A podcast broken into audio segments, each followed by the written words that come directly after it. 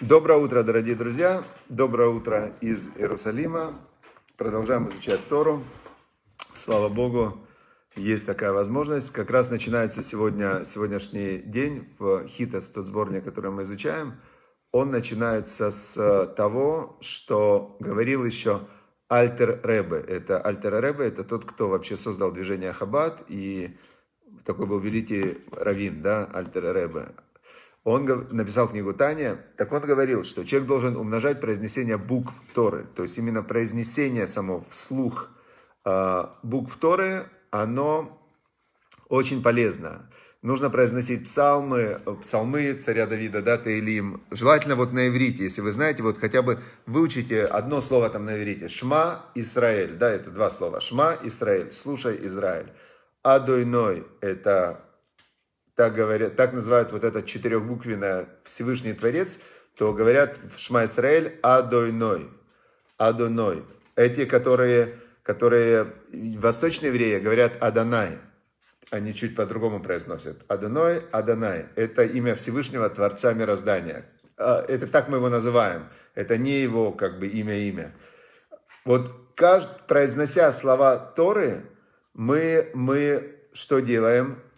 Говорит Альтер Ребе, что это, это усиливает существование мира и избавляет человека от встряски в могиле и метания из пращи. Это те, те наказания, которые проходит человек, не, нельзя сказать наказания, те последствия, те последствия, которые проходит человек после смерти, если он жил э, неправильно, не связан был с Богом. То есть только связь с Богом дает устойчивость. Вот когда человек связан с Богом, он устойчивый такой, да, ему все понятно. Что бы ты ни делал, ты все время взаимодействуешь со Всевышним, и или ты выполняешь его заповеди, идешь с ним в резонансе, или ты идешь против него, не дай Бог, и ты как будто бы плюешь против ветра, оно обязательно вернется, может не сразу, но оно обязательно вернется. Или ты э, в каком-то нейтрале находишься, то есть тебя как бы нет, ты спишь на автомате. То есть очень много действий люди делают просто в нейтрале в таком, да. Там человек, например, который подвис и смотрит какой-то фильм, он в нейтрале, его вообще нету. То есть он, он как бы присоединился к картинке, которую ему показывают на экране. А где он в этот момент? А его нету. То есть он отдал себя. Теперь вот тогда понятно, что сказал Альтер Реба. Когда ты произносишь слова Торы, то есть слова пророков, слова Всевышнего, ты в этот момент э, соединяешься со Всевышним. Ну, вообще, что может быть лучше? И ты тогда спасаешь себя от правильной жизни, которые могут быть э, после смерти тела. Дальше. Э, дальше говорит Любавичский Рэбе тоже интересную идею. Он говорит так. Обретение неба на земле. Животные не смотрят на звезды. Ангелы прикованы к царству духов. Ну, понятно, да? Животные, они живут в мире вот в материальности, им очень, э, они сосредоточены на, на поиске пропитания. То есть, в принципе, э, у нас на балконе живут коты, и я вот, они с детства живут, то есть они родились на балконе, их кошка родила на балконе. И э, они, значит, у них способ охоты – это сидеть возле балконной двери вот так вот и смотреть на нас.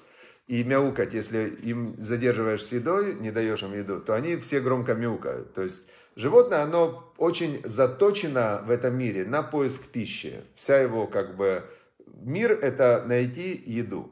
Теперь и они смотрят на еду. Теперь э, ангелы, он говорит, ангелы прикованы к царству духов. Ангелы, они в духовном мире, то есть они, в принципе, для них все...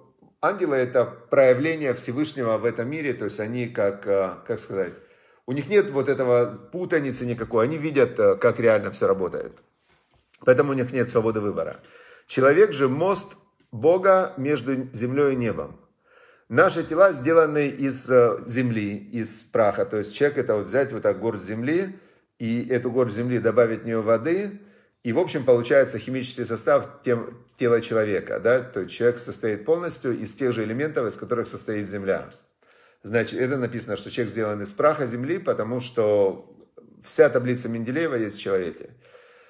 А наши души, наши души, они, есть у человека кальций, натрий, железо в организме есть. Вы знаете, что у человека есть в организме железо, да, то есть э, не просто вот конкретно, а если не хватает железа, так мы пьем в таблеточках железо. То есть есть, э, человек, он из земли состоит. Теперь, а души наши, они, они созданы из сущности Бога. И только люди могут смотреть на материальный мир и видеть в нем духовную жизнь и красоту. То есть, например, в той же кошке мы на нее смотрим, мы видим в ней проявление Всевышнего, в которой милосердие для всех своих созданий, и он всем приготовил пищу. И каждый, каждое животное, оно, эти на балконе кормятся, другие кошки, они там в мышей ловят, третьи кошки, э, где-то они еще. То есть он всем приготовил еду.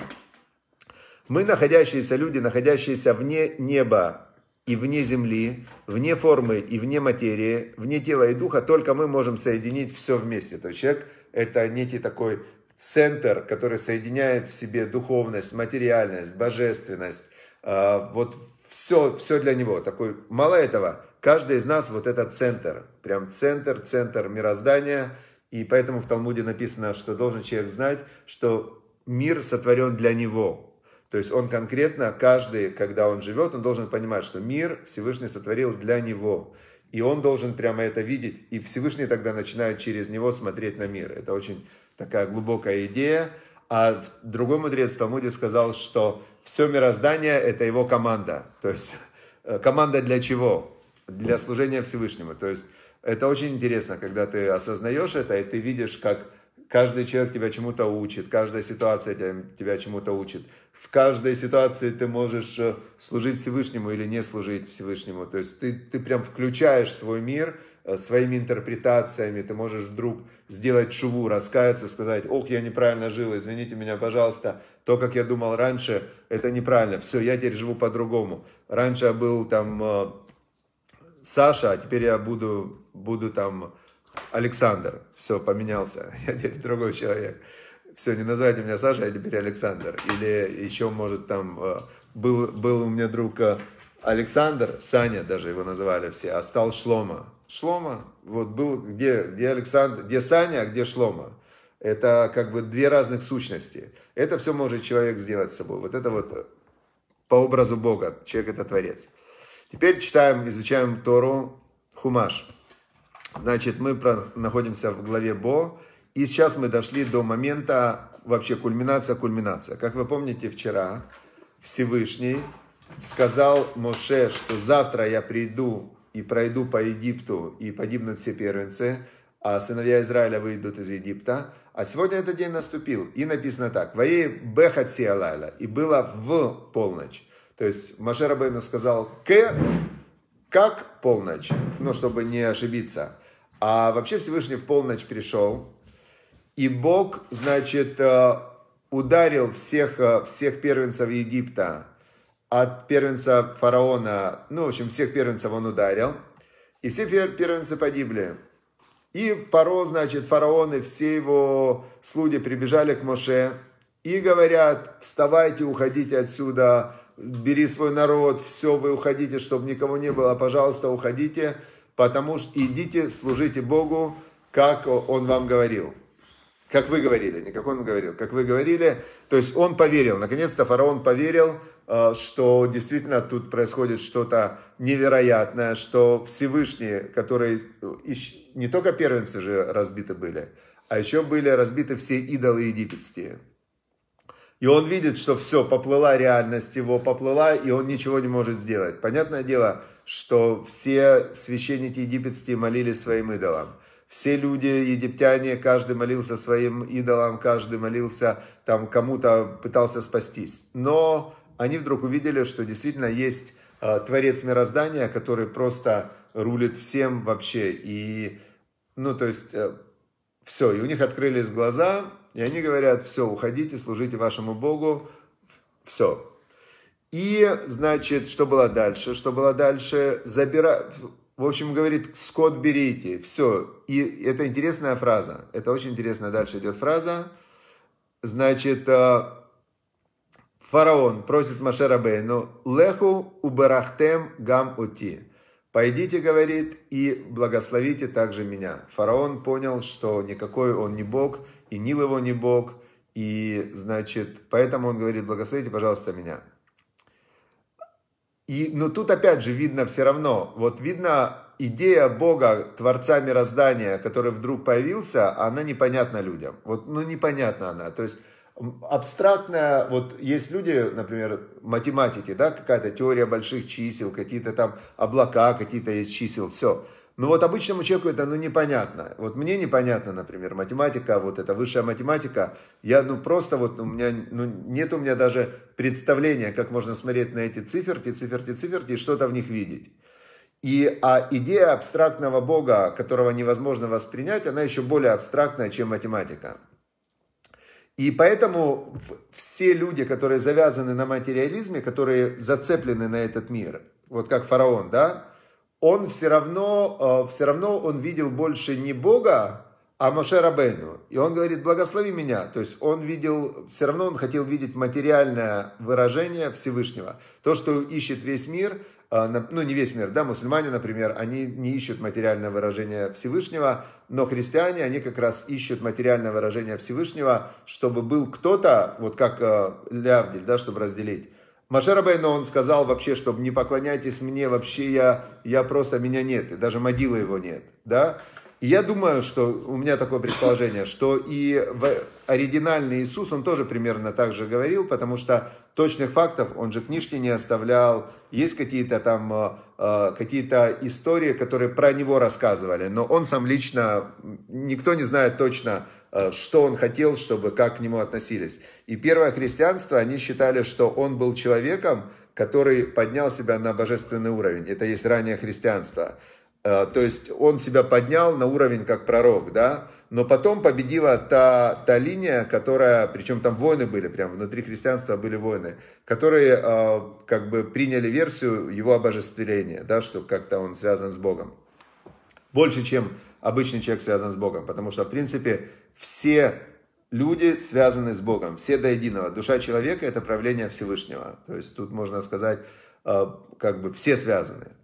Хорошо, в общем, вышли они, фараон прибежал, говорит, уходите, все уходите, скот забирайте. А, и написано, и все египтяне выгоняли евреев, просили уходите, их подгоняли, потому что они говорили, все мы умрем, все мы умираем, они говорили. То есть от вот этого света божественного, который, который шел на Египет, а, как, э, как сказал Бог Моисею, Машарабейну, он говорит, не может человек увидеть меня и остаться в живых. Нереально. То есть тот Бог, Творец мироздания, это такая сила, такая энергия, такой свет. Это как один римлянин попросил Раби Акиву, говорит, вот вы верите в абстрактного Бога. Если бы я его увидел, я бы тоже поверил. Ну, то есть покажите. Раби Акива говорит, хорошо, завтра покажу. Приходи завтра в полдень, я тебе покажу Бога. Этот египтянин приходит в полдень в Иерусалиме, встречается с Раби Ативой. И Раби Атива ему говорит, смотри, вот сейчас, вот видишь солнце на небе, да, полдень, лето. Ну, солнце палит так, что невозможно. Он говорит, смотри в центр солнца, пять минут, смотри в центр солнца, и покажется Всевышний. Египтянин ему говорит, я не могу смотреть центр солнца, это нереально, потому что у меня глаза сгорят, это я, я не могу выдержать этот цвет. А Раби Атива ему говорит, слышал, что ты сказал? Ты даже на солнце смотреть не можешь. А Всевышний, который творец мироздания, который сотворил миля, миля, бесчисленное количество солнц, звезды, вселенная, как ты хочешь увидеть Всевышнего? Ты на солнце не можешь посмотреть на его маленькое-маленькое произведение. Понятно, да, эта идея? Поэтому египтяне, которых этот свет ослеплял, и они говорили, все, уходите, уходите. И дальше написано, для меня вещь непонятная. Сыны Израиля сделали, как говорил им Моше, и попросили они у египтян серебряные и золотые изделия и платья. Значит, и забрали они у них все золото, которое было в Египте. Мне это непонятно было. Здесь подчеркнуто, что это было по слову, по слову Маше. Маше Рабену им приказал, чтобы они это сделали, и они взяли и сделали. Но возникает вопрос, зачем Маше Рабену им приказал? Почему Маше Рабену им приказал это сделать? Ответ очень простой. Потому что Бог сказал Маше Рабейну, что когда будут евреи уходить, чтобы они взяли золото и серебро у египтян. Тогда мы идем дальше. А почему Бог сказал, что, что евреи должны уйти с золотом? Оказывается, за 430 лет до этого, это будет дальше в Торе написано, был разговор Бога с Авраамом. Когда Авраам заключал с Богом, э, с Богом заключал Авраам соглашение, Бог с Авраамом, а не Авраам с Богом, да? Когда Бог сказал Аврааму, я твоему потомству отдам землю, да, земля Израиля это святая земля, как храм. Он говорит, твое потомство унаследует эту землю, чтобы быть народом священников.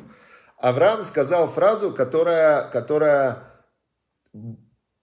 была корнем, вы представляете, одна фраза может стать корнем 430-летней истории, в которой в конце есть точка, когда евреи попросили золото у египтян и забрали. Значит, что сказал Авраам Богу? Если вы помните, это был союз э, Бена Бетарим между, между разрезанных животных. Да? Это был союз Бога с Авраамом. Авраам, э, когда Бог ему сказал, что я твоему потомству отдам эту землю, на которой ты находишься, землю Израиля. Авраам задал ему вопрос. Он ему говорит, «Быма эда ти эршена». Он ему говорит, а как я узнаю, что я унаследую? Типа, докажи. На уровне Авраама, который в Боге никогда не сомневался, этот вопрос, он показывал какую-то маленькую-маленькую такую пятнышко в его вере. И он спросил у Всевышнего, как я узнаю, что я унаследую землю? И ответ Всевышнего очень был, э, ответ был такой. 400 лет будет твое потомство изгнанниками в чужой земле. 400 лет. Почему 400? Потому что через 30 лет после этого разговора родился Ицхак. И с момента рождения Ицхака до выхода из Египта было 400 лет. Теперь, э, так сказал Бог Аврааму, а, ты спрашиваешь, как ты узнаешь, что ты ее наследуешь? Вот тебе мой ответ. 400 лет будет твое потомство изгнанниками в чужой земле, будут их притеснять, и потом они выйдут с имуществом большим. И потому что Бог в том разговоре сказал, потом они выйдут с имуществом большим, и тот народ, который их притеснял, я накажу, то есть потому что каждый несет ответственность за свои поступки. И египтяне, они же украли, насильно они взяли евреев в рабство. Они не имели права это делать. Из-за того, что египтяне взяли насильно евреев в рабство и угнетали их, и забирали у них плоды их труда, Всевышний в конце восстанавливает справедливость. И он отдает евреям то, что наработали несколько поколений рабов, их предков. Они работали и кроме еды ничего не получали. Евреи получили то, что они заработали. И египтяне были наказаны за их поступки некрасивые, которые они совершали. И Авраам получил последствия вопроса, который показывал на уровне Авраама, э, пятно в... Чуть-чуть такое, не пятно даже, а пятнышко. Как ты это Бога спрашиваешь? А как я узнаю, что я его наследую? Значит, вот так вот разворачивалась эта история. Поэтому Моше, Бог сказал Моше, чтобы они взяли. Моше сказал евреям, евреи взяли у египтян и вынесли все золото и серебро из Египта. Значит, и написано, проживание у Мушав на Израиль Ашер Яшвуба Мицраем, а время проживания сынов Израиля, э, которые они были в Египте, Шлушим Шана, Варба Шана, 30 лет и 400 лет, 430 лет. Хотя по факту, по факту, они жили в Египте меньше, но с момента вот этого разговора между Авраамом и Богом прошло ровно 430 лет, и все потомки Авраама, включая его самого, были пришельцами в чужой земле, и только потом, после выхода из Египта, они пришли в землю Израиля, получили свою землю, которую Бог обещал Аврааму. Все, на сегодня мы как бы дальше читать не будем, 430 лет. И э, праздник Песах, дальше все идет про Песах – Э, очень важно, то есть это основа веры, исход из Египта, празднование Песаха, это основа, основа вообще веры во Всевышнего, это документально подтвержденное доказательство присутствия Всевышнего в этом мире, вообще существование еврейского народа, это свидетель того, что Бог есть. То есть вся вот эта история, если взять ее с точки зрения э, там, э, математики, статистики, цивилизации, истории, это, ну, это просто не вписывается ни в какие законы. Пришли в землю Израиля, ушли, э, разрушили первый храм, ушли в изгнание 70 лет, второй храм. Там все, все в цифрах, в математике. Понятно, что это все системный, системный план. И, значит, дай Бог, чтобы мы, изучая этот план, соединялись со Всевышним, и каждый в своей жизни выстроил для себя такой план, такой план, который, который, ну, который бы был поддержан Всевышним. Как говорится, что делай волю Всевышнего как свою, и тогда он выполнит твою волю как его. То есть, чтобы мы в первую очередь строили свой план по заповедям Всевышнего, по заповедям Торы, И во вторую очередь мы вписывали в этот план, в эту оболочку служения Всевышнему, вписывали свое личное, э, личную реализацию своего потенциала, так как у каждого в этом мире есть свой пазл, свое место, то в рамках вот этого божественного плана очень важно заполнить свой пазл. Первым делом выполнением заповеди, служением Всевышнему. Вторым делом каким-то каким-то позитивным трудом во благо других людей, во благо мира. То есть это очень важно, иначе мир не будет существовать. Все, всем желаю шаббат шалом, Божьих благословений всем, чтобы Бог благословил всех хороших, добрых людей, чтобы Он выполнил все наши запросы к Всевышнему для нашего добра, чтобы мы просили то, что нам будет хорошо. Все, всем Божьих благословений, шаббат шалом и удачи и успехов, который идет, и удачи и успех идет от Всевышнего. Все, счастливо до воскресенья с Божьей помощью.